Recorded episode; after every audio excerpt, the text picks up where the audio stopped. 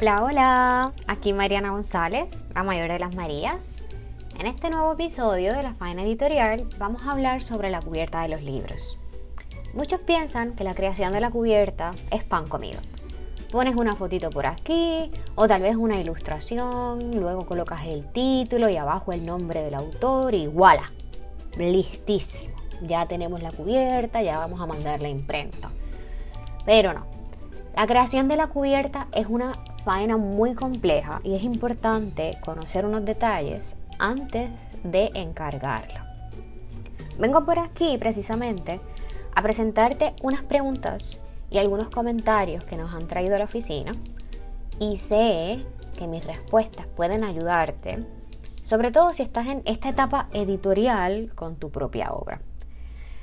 Quiero empezar con esta pregunta y dice así, si ustedes, es decir, las Marías, si ustedes diseñan la cubierta, ¿quién diseña la parte de atrás?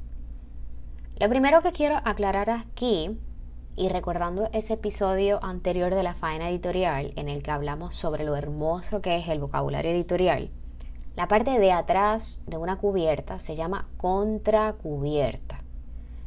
Ahora bien, si has acordado con un diseñador editorial, que es la persona encargada de la creación de la cubierta, en que él o ella va a diseñar la cubierta, esta persona debe estar refiriéndose al diseño de toda la cubierta, es decir, de la cubierta, de la contracubierta y del lomo. No solamente al arte, que es un elemento de la cubierta. Sí, sí, yo sé que esto suena un poquito a trabalenguas, para esto, ¿verdad? Eh, los exhorto a que busquen una imagen de lo que es la cubierta de un libro. Pueden poner en Google partes de una cubierta y ahí pueden ver la parte de al frente, la parte de atrás y del lomo, para que tengan una idea de a lo que me refiero. Y sobre todo al elemento del arte, del cual voy a hablar ahora bien brevemente. Pues al diseñador editorial, cuando se le contrata para que haga la cubierta del libro, Idealmente, ¿verdad? Le estamos encargando que haga todas las partes del libro.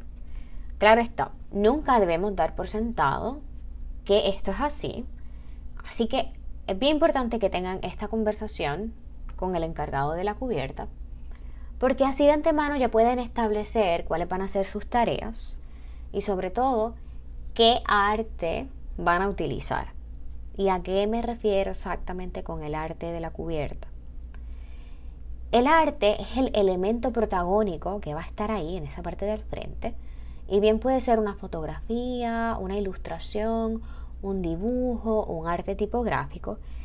Este elemento pueden pensarlo como un elemento aparte que se le va a entregar al diseñador y el diseñador lo va a colocar en la parte del frente del libro junto con el título de la obra y el autor. Esos elementos los va a agarrar y los va a colocar estratégicamente en la cubierta del libro. En la parte de atrás, conocido como la contracubierta, entonces se va a colocar el texto de contracubierta, el ISBN y cualquier otro detalle que sea necesario o que ustedes quieran añadir. Ahora la segunda pregunta es esta. ¿La cubierta a color me saldrá más cara y la respuesta es que no debería. Lo que suele encarecer un libro es que éste tenga el interior a color o en tapadura, como mencionaré brevemente. Mariana, esto quiere decir que si solicito la cubierta en blanco y negro, me va a salir más económica. Podría ser pero también podría ser que no, y esto depende de la imprenta que selecciones. Por ejemplo, en Kindle Direct Publishing de Amazon no importa si seleccionas la opción a color o en blanco y negro, el costo del ejemplar, es decir, el costo del libro, va a ser el mismo. Así que depende de la imprenta, es bien importante que la que selecciones le hagas esa pregunta, solamente para estar seguros o seguras. La próxima no es tanto una pregunta, sino es más bien un comentario.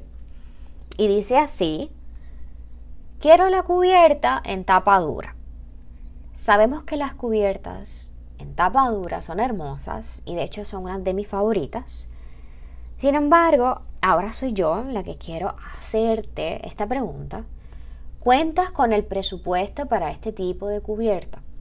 Te pregunto porque por lo regular y sobre todo si la impresión por la que opta es a demanda, las cubiertas con tapadura, ese material que se utiliza para ellas son más costosos. Y esto lo que va a hacer es encarecer el costo del ejemplar. Y me imagino que ahora te preguntarás, pero Mariana, ¿cuánto es más costoso?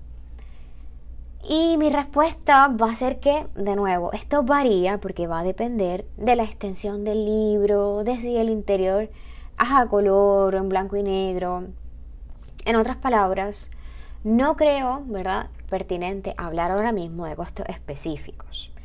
Pero sí puedo decir que una cubierta en tapa dura podría duplicar el costo de la cubierta en tapa blanda. Nuevamente, todas estas preguntas, sobre todo la anterior y esta, la pueden resolver cuando seleccionen a esa, esa imprenta pueden hacerles directamente estas preguntas y entonces que, las personas encargadas les respondan. Lo próximo es otro comentario, no tanto una pregunta, pero dice así. Me dicen que ya no se usa la biografía del autor en la contracubierta. Y lo que yo tengo que decir aquí es que esto no es necesariamente cierto. De hecho, y aquí quiero mandarte a que hagas un trabajo de campo, y es que ve a las librerías más cercanas y busca esos libros recién publicados, sobre todo esos bestsellers, y echa un vistazo, verifica si tienen biografías de autor. En mi experiencia, en estas últimas visitas que he hecho a las librerías, sobre todo en estos últimos libros que he comprado, no tanto bestsellers, pero son son libros que se han publicado recientemente de autores tanto conocidos como no conocidos. Y he notado que tienen la biografía del autor, ya sea en la parte de atrás, en la, contracubierta, como en el interior. Así que sal a las librerías y corrobora esto. Lo que quiero añadir en este comentario, que creo que puede ser bien beneficioso para ti, eh, voy a aprovechar esta cháchara para explicarte la razón por la cual tú como autor añadirías una biografía en la contracubierta. Y es que una biografía debe responder a estas dos preguntitas. Esta aporta información de valor al libro que pueda ayudar a su comercialización. Y la segunda pregunta que te puede responder es esta. ¿Te hace mucha ilusión añadir un poco de tu vida en este espacio? Porque si es así, adelante, añade una biografía de autor. La próxima pregunta se puede responder brevemente y es esta. La cubierta debe llevar sí o sí un código con el ISBN. Y la respuesta es que sí. El ISBN, antes que nada, es un código que se le asigna al libro para registrarlo dentro del mundo de los libros. Todo libro que pretenda venderse allá afuera debe tener un ISBN asignado y este ISBN debe estar en la contracubierta del libro en un código de barra. También pueden agarrar el libro que tengan en la mano ahora mismo o el que tengan más cerquita y pueden verificar que en la parte de atrás hay un código de barra e incluye un ISBN. Y esto es requisito porque de nuevo, para poder venderlo en librerías, las librerías requieren que estos tengan este código de barra en la parte de atrás.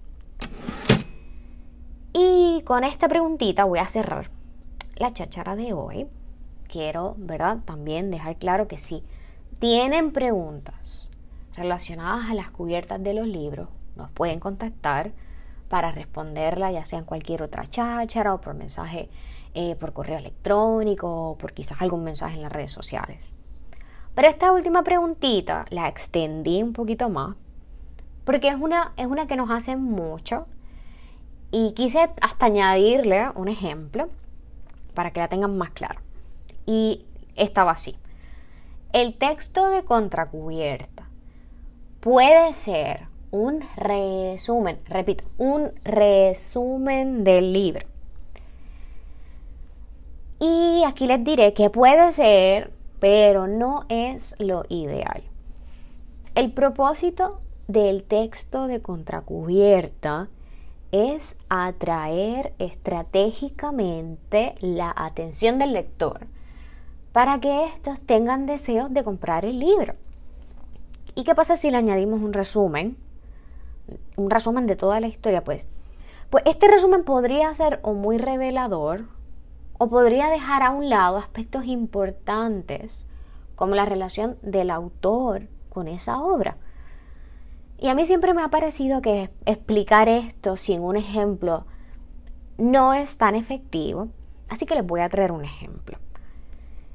Para nuestro club de lectura estamos leyendo Según venga el juego de Joan Didion.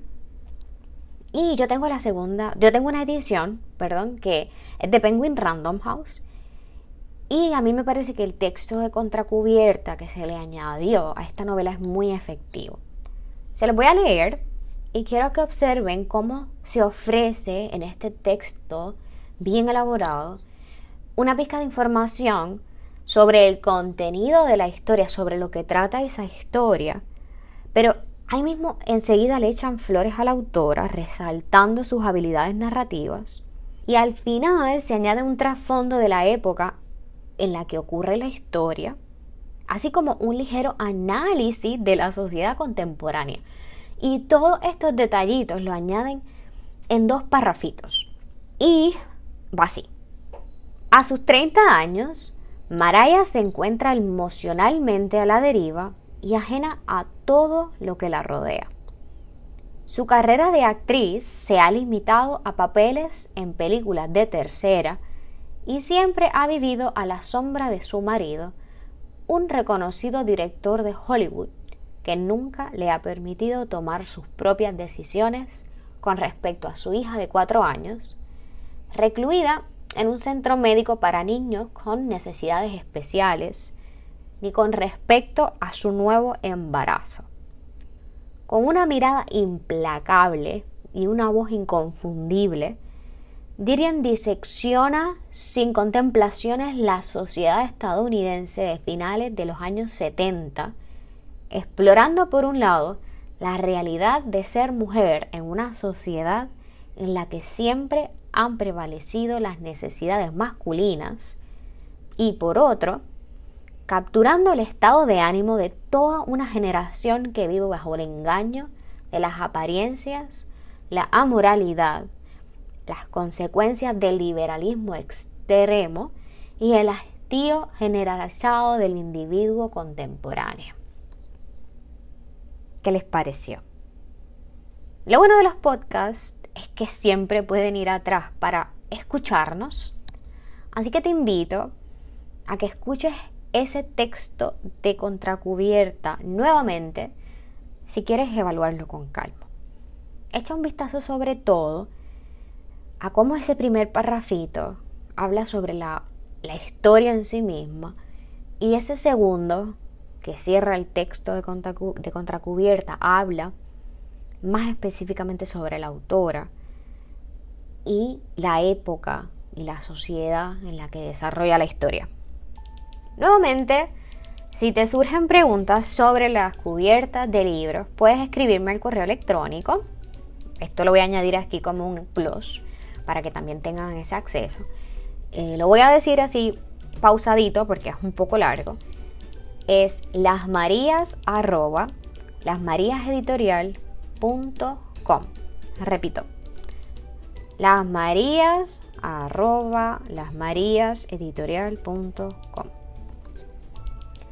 Y hasta aquí este nuevo episodio de La Faena Editorial.